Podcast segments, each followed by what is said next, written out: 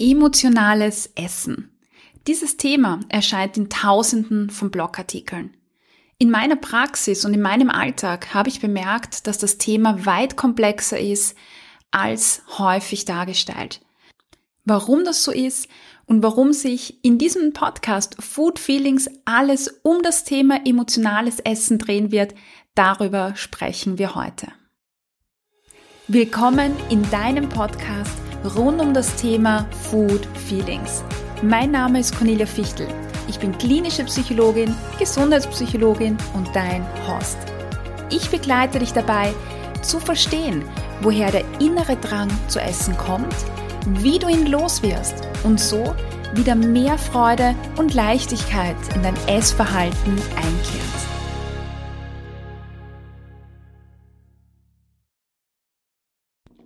Im Internet, aber auch in diversen Fachartikeln, in der wissenschaftlichen Literatur werden verschiedene Esstypen unterschieden, sowie gezügelte Esserinnen, aber auch emotionale Esserinnen.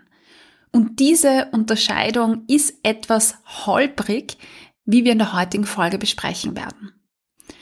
Zuerst definieren wir mal, was ist überhaupt emotionales Essen? Lange Zeit ist man davon ausgegangen, dass emotionales Essen definiert wird als Nahrungsaufnahme, als Reaktion auf negative Emotionen. Und wenn das die Definition von emotionalen Essen ist, dann wird natürlich die gesamte Forschung auf diese Definition ausgerichtet. Das heißt, man entwickelt Fragebögen, die quasi Essverhalten abfragen unter negativen Emotionen und gibt die den also Personen vor, Versuchspersonen vor und teilt somit mit Selbstbeurteilungsfragebögen ein, ist die Person emotionale Esserin oder nicht. Und die meisten Fragebögen, die emotionales Essen messen, sind sehr ähnlich aufgebaut. Sie bestehen aus einer Reihe von Fragen oder Aussagen auf das eigene Essverhalten, die man auf einer Skala zum Beispiel mit seiner eigenen Zustimmung von eins bis sechs ausdrückt. Das sind Fragen wie, hast du den Wunsch, etwas zu essen, wenn du niedergeschlagen bist? Oder welche Emotion führt bei dir zu Essdrang? Oder wenn ich ängstlich bin, beginne ich zu essen? Oder aber sowas wie, wie oft hast du in den letzten Tagen bei Vorhandensein von Traurigkeit oder Ärger gegessen? Und insgesamt gibt es ungefähr sechs Fragebögen, die immer wieder in den Studien auftauchen und die immer wieder verwendet werden, quasi wenn es um die Erforschung von emotionalem Essverhalten geht. Und diese Erforschung ist natürlich für, für mich, für uns sehr wichtig, weil es die Basis dessen ist, wie wir dann auch emotionales Essen ähm, behandeln können oder welche, welche Tools wir entwickeln können, um das zu behandeln. Das Problem dabei ist jetzt aber, dass die Studienergebnisse inkonsistent sind. Also einmal sieht man, dass Personen unter negativen oder unter Anführungszeichen unangenehmen Emotionen essen, aber andere Studien zeigen wiederum, dass es nicht so ist, dass Personen nicht essen, wenn unangenehme Emotionen vorhanden sind. Und das führt so ein bisschen zu einem Chaos, weil das natürlich die ganze Definition von emotionalem Essen überhaupt in Frage stellt. Wenn es denn heißt, emotionales Essen bedeutet die Nahrungsaufnahme unter negativen Emotionen. Studien konnten nämlich auch zeigen, dass Menschen auch unter positiven, also angenehmen Emotionen essen. Jetzt ist aber das Problem, dass nur drei dieser sechs Fragebögen überhaupt angenehme oder an, unter Anführungszeichen positive Emotionen abfragen. Das bedeutet, dass die Studienergebnisse natürlich komplett verzerrt sind, dass die Erhebung falsch sind und somit die Literatur auch nicht so ganz stimmt. Und dann stellt sich natürlich auch die Frage, wenn wir wissen, okay, es gibt Menschen, die unter negativen Emotionen essen und unter positiven, dann stellt sich die Frage, woher kommen überhaupt diese Emotionen? Durch was werden die hervorgerufen? Weil das müsste ja eigentlich eine Rolle spielen. Aber das war sehr, sehr lange in der Forschung überhaupt kein Thema. Man hat sich immer nur auf die Emotionen fokussiert. Und das ist das Hauptproblem, weil natürlich auch nicht alle, ich sage jetzt mal, emotionalen Esserinnen unter Ärger essen. Einmal essen sie unter Ärger, einmal essen sie unter Vorhandensein von Ärger nicht. Das heißt, es muss ähm, irgendwie was dahinter stecken. Also woher kommt das jetzt eigentlich? Machen wir kurz einen Ausflug in das Thema gezügeltes Essen. Gezügeltes Essen ist ein Essverhalten, bei dem die Nahrungsaufnahme bewusst eingeschränkt wird. Was das hervorruft, ist ein schlechtes Gewissen, wenn man Lebensmitteln isst, die man sich eigentlich verbietet und die man mental als unter Anführungszeichen ungesund labelt oder bezeichnet. Und genau dieses Denkmuster ist bei gezügelten Esserinnen vorhanden und das führt bei gezügelten Esserinnen zu Essanfällen oder Überessen. Und jetzt sieht man, okay, es geht eigentlich nicht um dieses schlechte Gefühl nachher, sondern es geht um die Denkmuster, die dahinter stecken.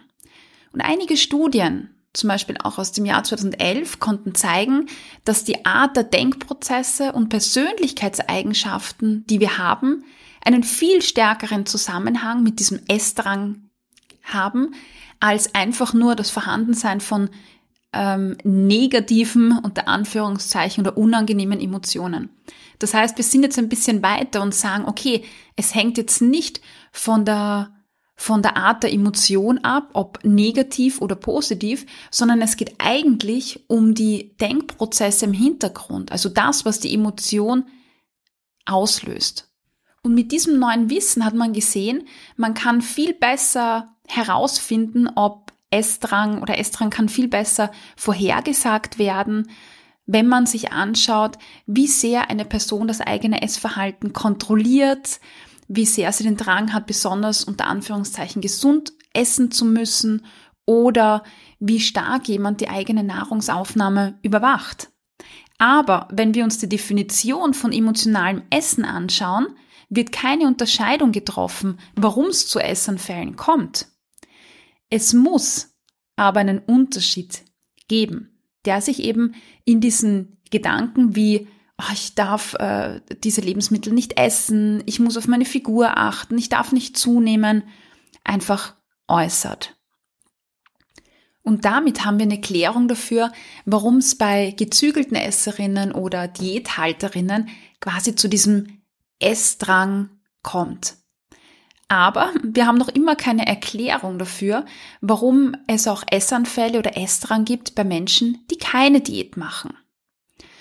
Und bei näherer Betrachtung zeigt sich, dass es sehr häufig Personen gibt, die an emotionalem Essen leiden, aber gleichzeitig auch zum Beispiel an Depressionen leiden, Angststörungen oder Traumata. Darunter gibt es Personen, die noch nie eine Diät gemacht haben und damit auch kein gezügeltes Essverhalten haben. Der Mechanismus also im Essverhalten, nachdem man ein Trauma erlitten hat oder wenn man Depressionen hat, ähm, der zu Essdrang führt, muss ein ganz anderer Mechanismus sein als der Essdrang, der bei gezügelten Esserinnen da ähm, dahinter liegt. Wenn man jetzt also logisch nachdenkt, muss man sich die Frage stellen, ob emotionales Essen wirklich das ist, was wir glauben zu denken. Weil beide Gruppen, ich sage jetzt mal Personen, die unter starker Anspannung leiden, die Traumata erlitten haben, die starke Belastungen erlitten haben im Leben, aber auch gezügelte Esserinnen, haben beide einen Essdrang. Aber der Mechanismus, warum dieser Essdrang entsteht, der muss unterschiedlich sein. Einige Forschungsarbeiten haben zum Beispiel festgestellt, dass das Essen, wenn viel Anspannung vorhanden ist, sowas wie ähm, chronischer Stress, ADHS, Traumata, Depression, dass in diesem Fall Essen als Bewältigungsmechanismus dient. Das heißt, Essen hilft dabei, sich zu beruhigen und zu entspannen. Und aus diesem Grund wird von einigen Forschern, die sich einfach tiefergehend mit dem Thema emotionales Essen beschäftigen, auch emotionales Essen als Begriff von emotionsregulierenden Essverhalten unterschieden. Und da gibt es einen sehr schönen Satz in einer Fachliteratur, der mir sehr gut gefallen hat und der lautet ungefähr so, emotionales Essverhalten ist nicht, was du denkst, was es ist, und die Skalen und Fragebögen zu emotionalen Essen messen nicht, was man denkt, dass sie messen. Die Ursachen für emotionales Essen sind also weit komplexer und differenzierter. Es muss einen Unterschied zwischen dem emotionalen Essverhalten bei gezügelten Esserinnen und dem emotionalen Essen bei Betroffenen von Traumata, Depression oder, oder chronischen Stress geben. Genauso wie es einen Unterschied geben muss zu intuitiven Esserinnen, die aus Lust Eis essen oder einfach weil ein schöner Sommertag ist. Weil auch das ist emotionales Essen. Wenn man von der Definition ausgeht, emotionales Essen ist Essen als Reaktion auf Emotionen, positive und negative. Aber das emotionale Eisessen im Sommer ist etwas anderes als das emotionale Essen, wenn man chronischen Stress hat. Und das Absurde dabei ist, in der meisten Fachliteratur, in den meisten Artikeln wird das nicht unterschieden. Wenn Menschen von emotionalem Essen reden, dann ist das ein Kraut- und Rübensalat an Definitionen. Und genau das ist das grundlegende Problem, die Definition per se.